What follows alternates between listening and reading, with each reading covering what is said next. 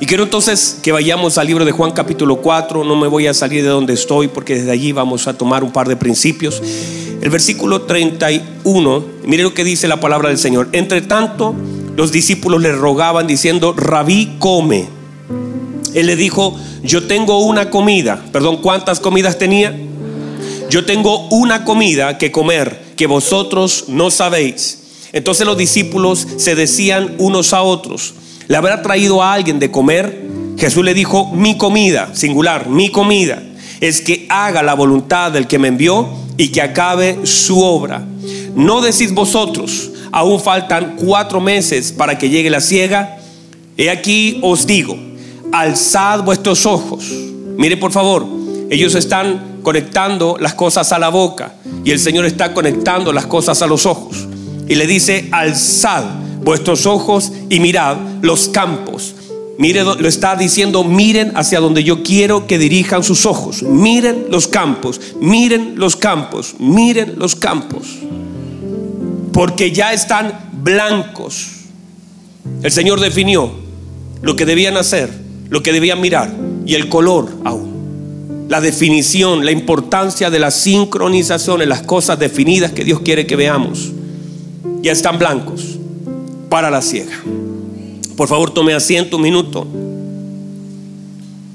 Y por favor siga con el mismo ánimo, no se me vaya a desconectar, no se vaya a dormir. Diga conmigo entendimiento. El entendimiento, según la escritura, son es la capacidad de ver aquellas cosas que no se ven con los ojos, sino el entendimiento son los ojos del Espíritu. De hecho, esta palabra del capítulo 4 dice así, parte diciendo esto, míreme, dice esto el Señor. Dice, cuando Jesús entendió que los hombres habían dicho, mire por favor, toda la, todo lo que el Señor hizo del capítulo 4 en adelante tiene que ver con lo que Él tuvo la capacidad de entender como él entendía, no se movió por la necesidad de Samaria, sino se movió por el entendimiento de tener que ir a Samaria.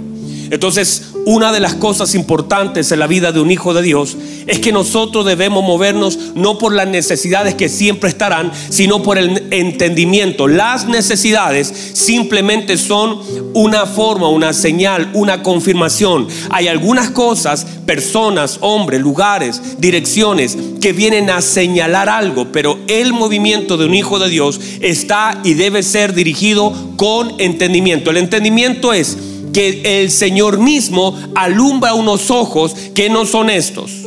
No son estos. Debo, de hecho, si los discípulos alzan los ojos naturales, no verán nada. Mire, si los discípulos dicen, a ver, vamos a levantar los ojos, van a empezar a buscar los campos y van a decir, bueno, ¿qué está mirando el Señor? Porque el Señor quería que vieran con los ojos del entendimiento y no con los ojos naturales. Porque con los ojos naturales ahí no había ningún campo.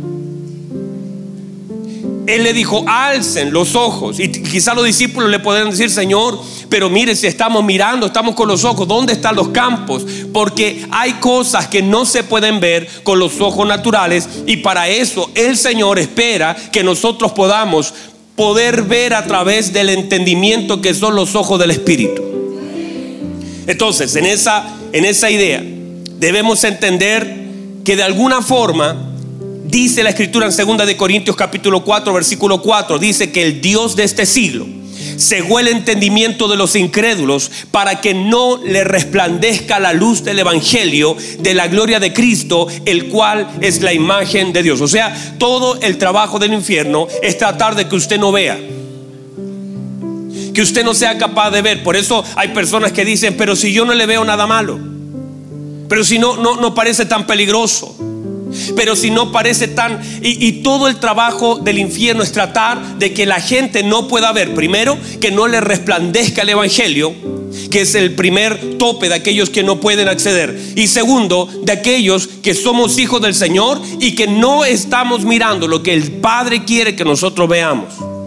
Entonces podemos ver lo mismo e interpretar cosas completamente diferentes. Podemos estarlo viendo lo mismo y podemos interpretar cosas diferentes. De hecho, los espías se pararon en un lugar y vieron exactamente lo mismo, pero interpretaron cosas completamente diferentes. Habían dos que interpretaron, dijeron, uy, qué camas tan grande. Oh, mira, qué cuchara gigantesca. Miren, qué baños enormes, qué casas tan grandes. Y ellos estaban interpretando que Dios los estaba llevando a un lugar grande y ellos podían disfrutar por causa de lo que veían en la dimensión del espíritu. Pero otras personas, diez príncipes, viendo exactamente lo mismo, estaban reclamando por otro, por, por las mismas cosas que los otros estaban agradeciendo. No sé si están acá. O sea, estos dos están diciendo, uy, miren, qué tremenda mesa, tremendas sillas, qué grande. Han diseñado todo para nosotros en forma tan grande. Y estaban los otros diez diciendo, ay, nosotros no somos nada, miren que son grandes, nos van a vencer, nos van a derrotar. ¿Por qué nos envían a un lugar tan grande? Viendo las mismas cosas, no tienen la capacidad de interpretar de la misma forma las cosas que ven. Entonces lo que hay que cambiar no es lo que está delante de nuestros ojos, sino lo que está dentro de nosotros. Porque lo que ha de definir la vida de un hijo de Dios no es las cosas que enfrenta, sino las cosas que posee. Ah, reciba eso, por favor. Lo que define la vida de un hijo de Dios no son las cosas que enfrenta, sino lo que tiene por causa de la gracia que nos es dada. No tiene que ver con las cosas que enfrento, que pueden cambiar. Por eso David dice, ah, a mí me da lo mismo. Fuese un oso, fuese un león, fuese un oso, fuese Goliat. No me importa el tamaño de las cosas. Lo que define mi vida, cómo enfrento, no es el tamaño de lo que está delante de mí, sino que cómo enfrento las cosas con lo que tengo dentro de mí. Lo que está delante de mí se vuelve irrelevante si lo de adentro de mí mantiene su lugar. No sé si lo puede recibir. Si entendemos ese principio de que las cosas, por eso usted no puede pedirle al Señor que las cosas que estén, ay Señor, mire, cambie ese problema. Señor, mire, mire, mire, es tan grande este problema, grande en relación a qué? Grande en relación a qué? Ay, señor, ay, pastor, tengo un problema tan grande, inmediatamente ya está desubicado. No es el problema grande. Es que el problema que no tiene tamaño, que usted le da un lugar, está tentando y está comparándolo usted con aquello que tiene. Porque si no, usted llegaría a mi oficina a decir, ay pastor, le quiero contar, tengo una oportunidad delante de mí. Tengo una oportunidad y se presenta en modo de problema tamaño miniatura. Es así el problema. Y hay gente que de pronto me cuenta cosas que si alguien la escuchara, uno dice, Santo Dios, qué terrible lo que está viviendo. Pero él dice, ay pastor, no, si esa, esta leve tribulación momentánea no es comparable a la gloria venidera que en Cristo ha... Esto es pequeño, pero uno dimensiona las cosas en relación a lo que entiende y conoce del Señor. En la medida que esa imagen del Señor se va se va, no, mire, mire por favor, el Señor ya tiene su gloria, su tamaño, su posición, todo. Lo que es nosotros se nos permite ver. Se nos empieza a correr el velo. El Señor siempre ha sido grande. El Señor siempre ha sido sublime. Él es todopoderoso. Lo que pasa es que ahora nosotros comenzamos a ver algo que antes no vimos. Y en la medida que vamos conociendo, lo único que nos permite hacer este conocimiento es tener la capacidad de dimensionar la grandeza. Ah, reciba eso, por favor. Lo que el Señor nos permite ver es simplemente para dimensionar la grandeza. Es para poder dimensionar quién está con nosotros en relación a las cosas que nosotros mismos enfrentamos. El Señor siempre tendrá el lugar. El trono del Señor siempre estará en el mismo lugar. El poder de Dios siempre será lo mismo. Cada uno de los milagros del Señor lo que hacían era manifestar la naturaleza, la gloriosa, el poder y el amor de nuestro Padre. Para el Señor tocar la, frente de la suegra de Pedro y sanarla era, era una muestra de amor. Y la gente dice, ah, miren, qué tremendo Jesús tiene la capacidad de sanar la fiebre de alguien. Después va donde Lázaro y ahora tiene la posibilidad de resucitar a uno que está cuatro días encerrado, que se está pudriendo. Y para el Señor la gente puede ver algo que no tenía la capacidad de ver, que solamente se puede ver cuando se te corre el velo. El poder del Señor era el mismo, solo que la gente no lo podía ver. Cada milagro del Señor lo único que viene a manifestar es un área que nosotros no conocíamos. Entonces los discípulos ya sabían que Él multiplicaba el pan, ya sabían que sanaba a los enfermos, pero ahora se van a enfrentar a otra cosa. Están en una tormenta, la cosa se pone difícil, el Señor está durmiendo, lo van a despertar y dice, sabemos que multiplicas el pan, sabemos que sanas las suegras, dígame por favor. Sabemos que los muertos se resucitan, pero no tienes cuidado de nosotros, porque todo lo que has hecho lo has hecho para alguien más, pero no estás cuidando de nosotros, estás sanando a otro. Ahora el Señor tiene que mover el velo un poquito más y le dice, les voy a mostrar un poquito más de mí. Y ahora le empieza a correr el velo y le dice, ah, voy a ponerme en pie, se para a la orilla de la barca y le dice, viento, escúchame, cállate, tormenta cesa. Y dice la escritura que inmediatamente el viento retrocedió y se hizo grande volanza. El tema es que él siempre fue el mismo, pero ellos no lo podían ver porque no habían conocido una dimensión, no se les había corrido el velo para ver algo que ellos no podían ver y que a veces solamente se puede ver cuando las cosas comienzan a crecer delante de ti. Cuando era una brisa, nadie se preocupó. Cuando era una lluvia, nadie se preocupó. Pero cuando se transformó en una tormenta, que ellos ya perdieron el control, el Señor apareció para decirles, voy a mostrar algo de mí que ustedes no conocen. Para... Ah, yo no sé si hay alguien acá que pueda entender. A veces eso que comienza a crecer delante de ti, ah, e, es un examen malo, es otro examen malo, es que la cosa va peor y parece que va de mal en peor, pero no es así. Está creciendo para que tú puedas conocer algo del Cristo que ahora mismo no conoces, pero yo no sé si hay alguien que lo pueda recibir. Es algo que el Señor quiere hacer para que nosotros podamos ver algo de Él que no conocemos. Y ahora él, dice, cállate viento, cesa. Y ahora la Biblia dice, se hizo grande bonanza. Y ellos, los discípulos, que vieron la multiplicación, que vieron cómo el Señor sanaba, que vieron cómo tenía favor por otros. Ahora le dice ellos mismos, ay, ¿quién es este? Caminando dos años con él y ahora le dicen, ¿quién es este? Quiere decir que nosotros podemos caminar con el Señor y no conocer alguna dimensión de él. Quiere decir que de pronto yo puedo estar caminando y a veces Dios permite un par de tormentas en nuestra vida para que podamos conocer una dimensión que todavía no conocemos y que el Señor por gracia quiere revelar.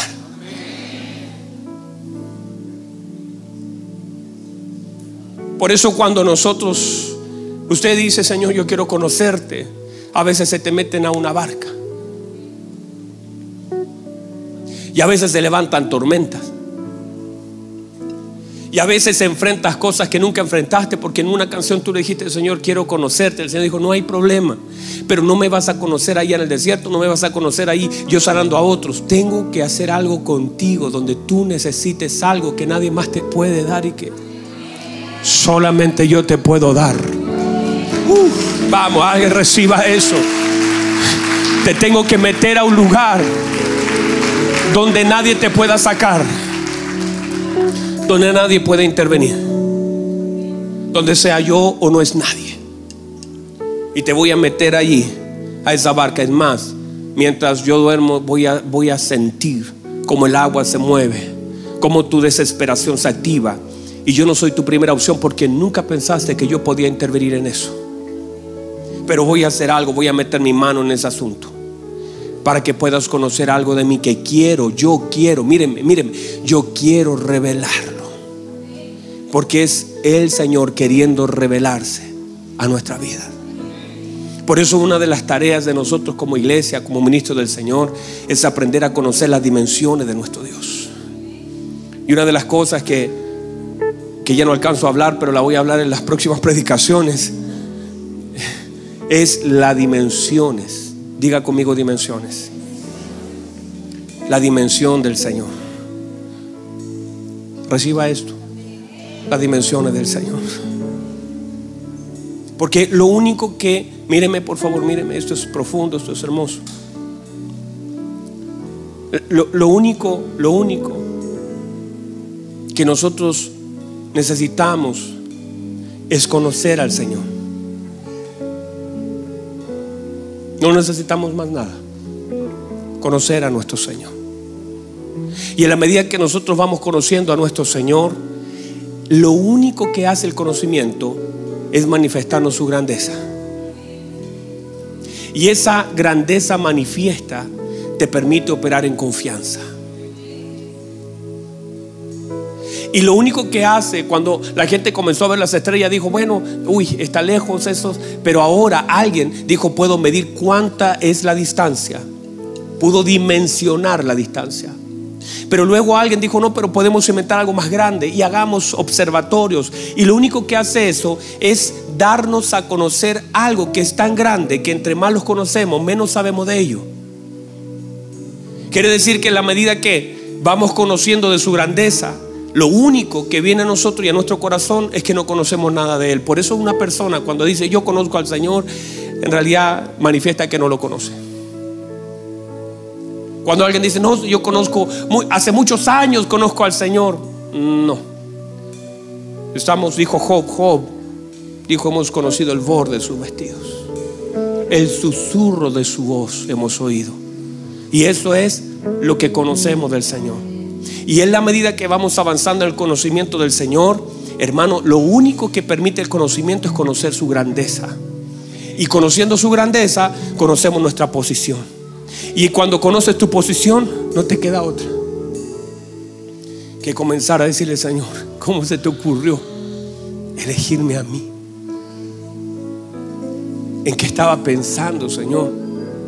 Cuando alguien siente que es, ah, no, yo soy el pastor, yo soy el líder, yo soy el que trabaja, es porque no conoce. En la medida que va conociendo al Señor, uno empieza a decir, por eso el apóstol Pablo, en la medida que iba conociendo al Señor, iba tomando su lugar en la vida.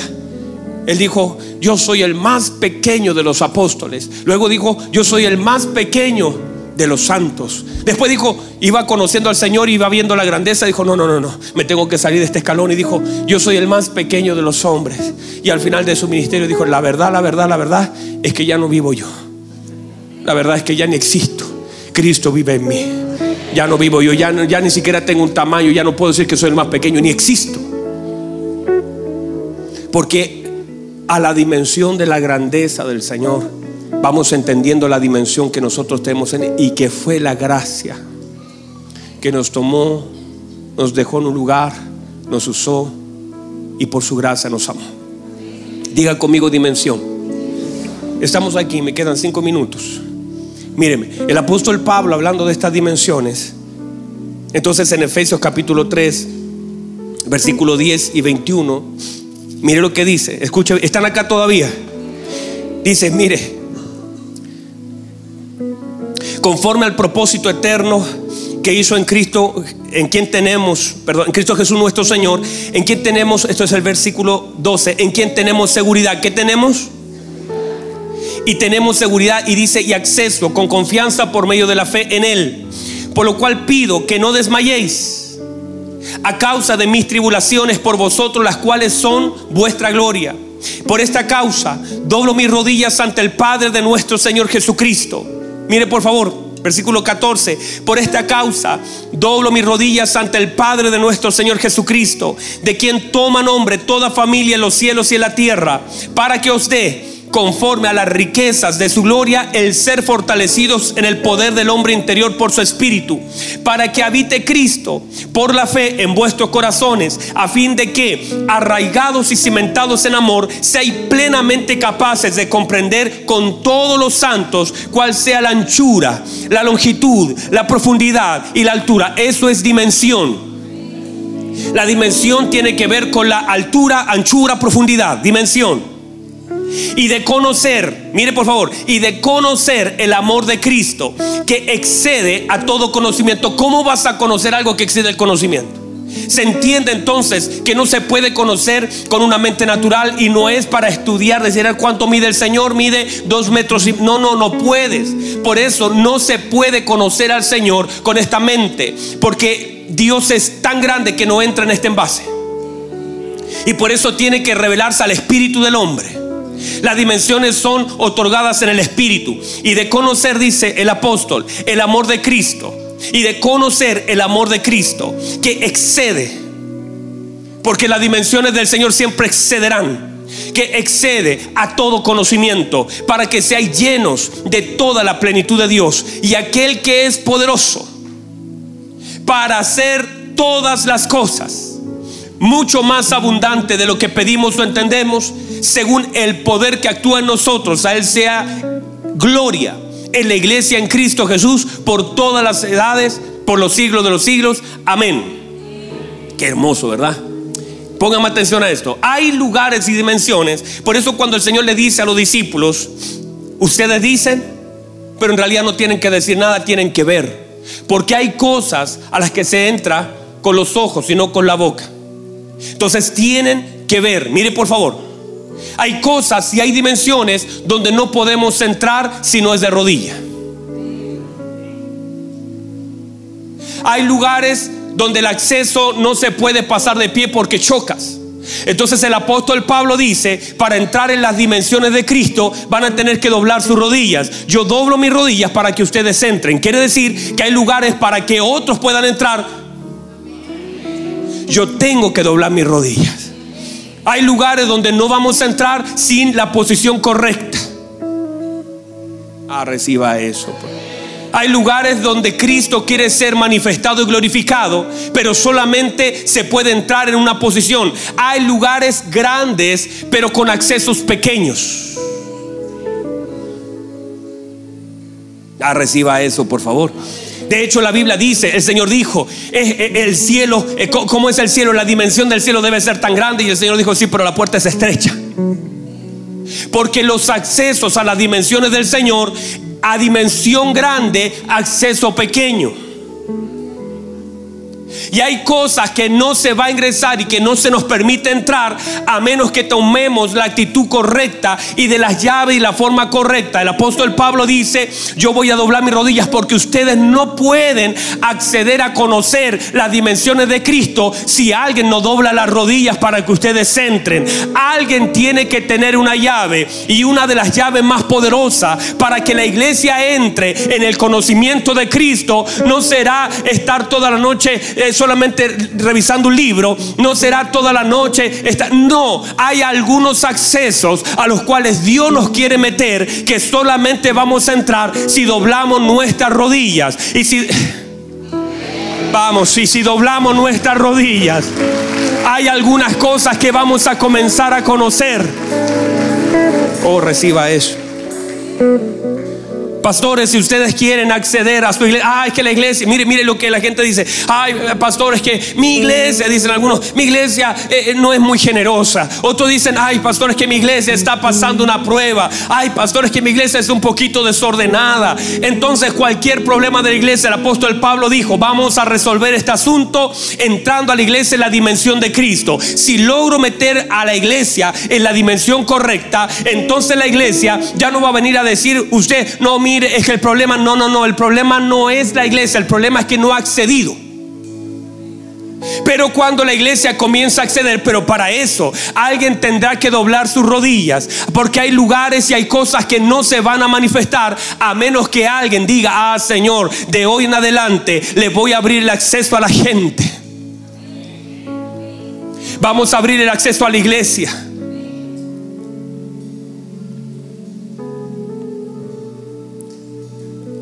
Está el profeta Elías. Hay tres años y medio de sequía. Pero hay que abrir el acceso para una gran tormenta.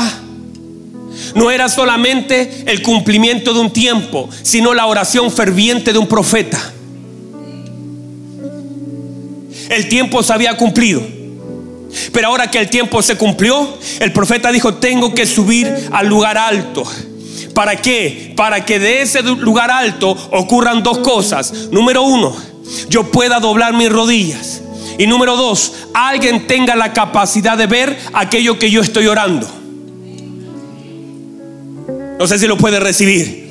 O sea, voy a tener que salir de allá porque de acá no se ve nada. Entonces voy a tener que pararme en un lugar, voy a tener que doblar mis rodillas. Y la escritura dice y la escritura dice que el profeta comenzó a doblar sus rodillas y siete veces dobló sus rodillas. Y mientras él tenía su rodilla doblada, le decía al siervo, vaya a mirar si viene algo. El siervo decía, no, no viene nada. Ah, me falta todavía. La clave está en la rodilla. Voy a volver a meterme allí. Aunque tenía la palabra, la palabra no podía por sí misma abrir, sino que el profeta tenía, él era la llave que tenía que usar la palabra. Y por eso Santiago dijo que el profeta Elías oró fervientemente porque la oración de rodillas no es, ay Padre, yo quiero. No, no, no. Tu palabra dice, Señor, hoy estoy en el cumplimiento de tu palabra, Señor. Y yo sé que si oro fervientemente, tendré que ver algo grande. Aunque haga, voy a acceder a cosas grandes de la forma correcta. Y la gente tendrá que ver porque para eso necesitas personas que vean lo que el Señor hace por medio de la oración. Ah, pues, le estoy hablando de la oración, algo que todos sabemos, pero qué importante es entenderlo. Déjeme cerrar con esto, estamos en el tiempo. ¿Están, están, ¿Están bien ustedes? ¿Pueden recibir la palabra? Déjeme darle una palabra más. Están los hebreos. Están los hebreos. Nabucodonosor está muy enojados con ellos. Y le dice, le levanté una estatua les hice un sonido. Ahora tienen que doblar sus rodillas. Los hebreos empiezan y dicen, vamos a dimensionar. A ver, saca la, la wincha. No, muchacho, este no es pequeño. Don Nabu lo sentimos. Nuestras rodillas no se doblan frente a cosas pequeñas. No podemos, no reaccionan. Ah, así que es pequeño. Bueno, métale siete veces más calor a ese horno. Si son mil grados, ahora son siete mil grados. Y eso, hermano, quemó hasta aquellos que estaban echándole la leña, una cosa tremenda. Entonces ellos miran el horno y Nabu le dice, ¿y ahora? Mira las rodillas, ellos dicen, no se doblan, Nabu. No se doblan, no se pueden, porque estas rodillas solamente reaccionan a cosas demasiado grandes. Y ese horno es demasiado pequeño. Estas rodillas no se doblan en esa dimensión. Entonces Nabu enojado dice, ah, sí, que no se van a doblar. Entonces con, con de pie los meto. Y los toma a los hebreos y los echa al horno de fuego. Y cuando los echa al horno de fuego, por no haber doblado sus rodillas fuera, se le abre la dimensión dentro. Y dentro del horno opera una dimensión no los podían tocar. No los podían tocar. Dentro la cosa ardía, pero yo decía, uy, en esta dimensión las cadenas cayeron. En esta dimensión nos echaron amarrado, pero en esta dimensión ahora podemos caminar. Caminemos en el fuego.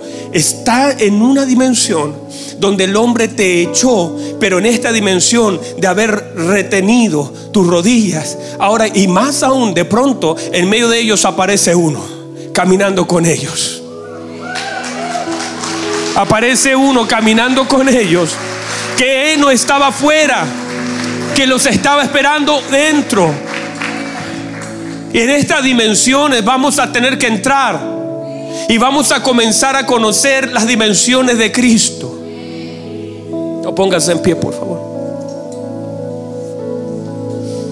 Porque a las dimensiones se debe ingresar con convicción. Cierre sus ojos, por favor, cierre sus ojos.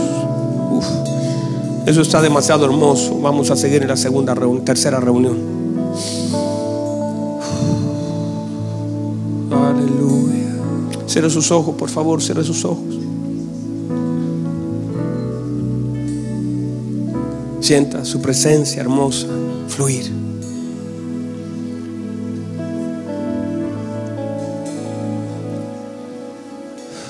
Vamos, vamos, vamos. Deje Su presencia, su presencia hermosa, su presencia.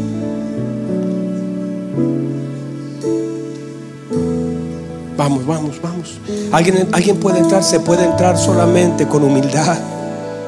No se puede entrar al trono de la gracia sin humildad, sin oración.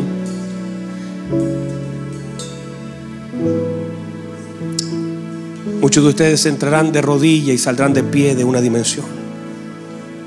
Entrarán amarrados por el hombre, pero saldrán libres por Dios.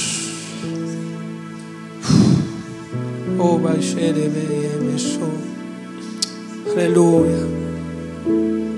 Sigue siendo la respuesta de todo, la comunión con nuestro Dios. Seguirá siendo la respuesta para la iglesia. El apóstol resolvía todos sus problemas y los de la iglesia decía, voy a doblar mis rodillas para que conozcan las dimensiones. Porque si logran conocer la dimensión de Cristo, si algo en este día se les puede abrir, si pueden ver algo que no veían, ustedes dicen falta. Y yo digo, no, no falta.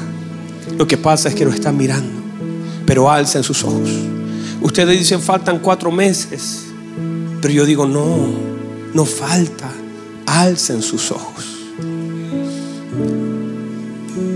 No vayas a pensar que te falta algo solo porque no lo ves. Quizás es porque estás mirando la dimensión completamente incorrecta. Aleluya.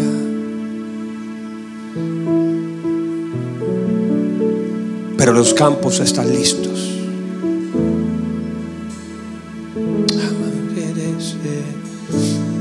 Hay cosas que están listas, solo que nosotros no nos hemos preparado. El Señor dice, los campos están listos. Faltan ustedes que estén preparados. En este tiempo los campos esperan por nosotros. Y a nosotros no esperaremos por los campos.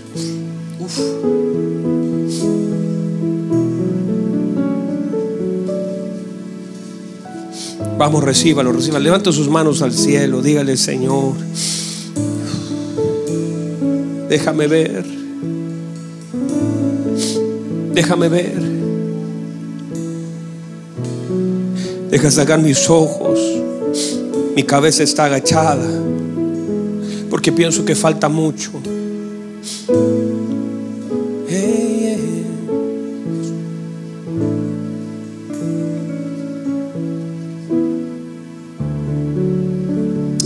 vamos, un minuto, un minuto.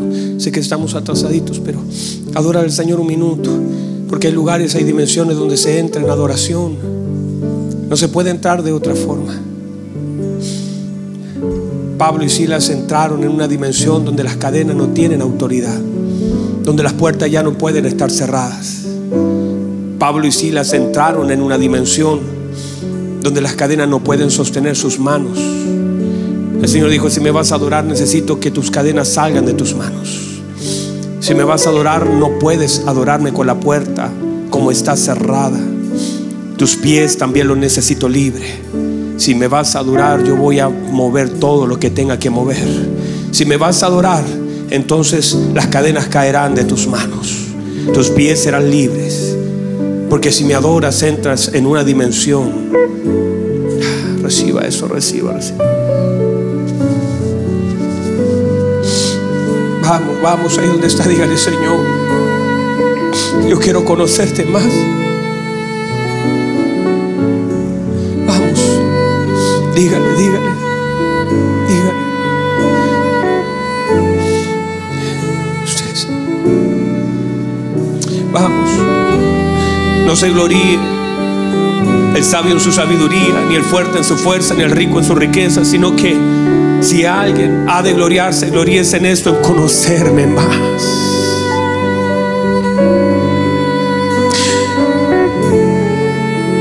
Si hay gloria, será en conocerle a Él. Vamos, ahí donde está, levanta sus manos, adórele un minuto, adórele, adórele. Dígale, Señor, yo quiero adorarle. Adore, levanta sus manos.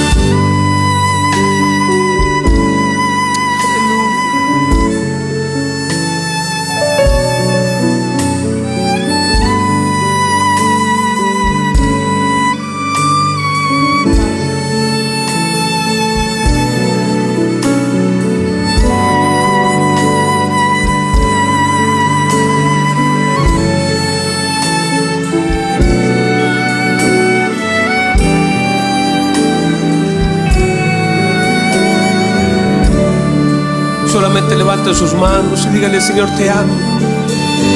Voy a llevar a mi familia. Mis rodillas serán una llave para que mi familia entre. Mis rodillas serán una llave, mi corazón inclinado a usted. Sé que hay lugares donde no vamos a entrar a menos que las rodillas se doblen y que usted nos acceda a conocer su anchura, a entender la profundidad, a conocer las dimensiones de su amor. Y entre más lo conozco, más me doy cuenta que no sé nada. Vamos ahí donde está, dígale. Y Señor, cuando me arrodille, también se arrodillará mi familia, mis hijos, mis nietos. Lo que se abra para mí también se abre para mis hijos. Lo que se abre para mí también se abre para la iglesia. Lo que se abre para mí también se abre para una ciudad.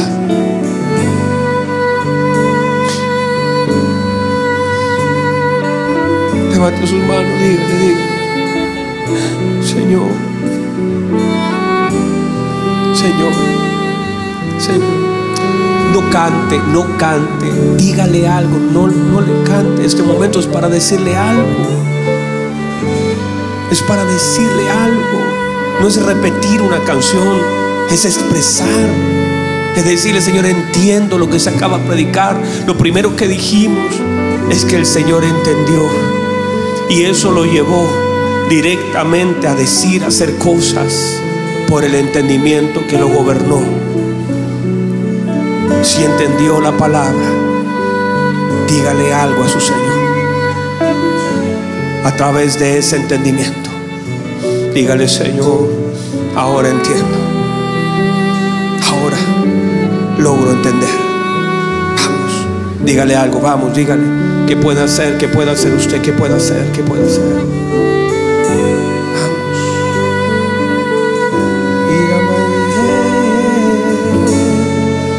Vamos, vamos, vamos.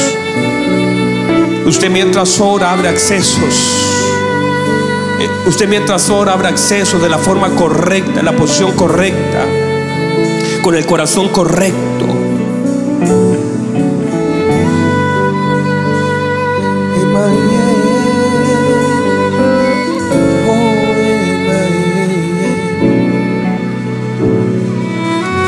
Gracias, Señor. Padre, queremos darle gracias. Y Señor, inclinamos nuestro corazón delante de nuestro Señor Jesucristo. Y Padre, gracias por su palabra. Gracias por lo que nos da. Porque todo lo que nos da es bueno. Que su palabra abra nuestro entendimiento. Y que ese entendimiento nos lleve a tomar las acciones que usted espera que tomemos. Y hacer lo que usted quiere que hagamos. Gracias, Señor. Toda gloria, toda honra, toda alabanza es para usted. En el nombre de nuestro Señor Jesucristo. Denle un fuerte aplauso al Señor. Uh, vamos. Vamos a darle un fuerte aplauso al Señor.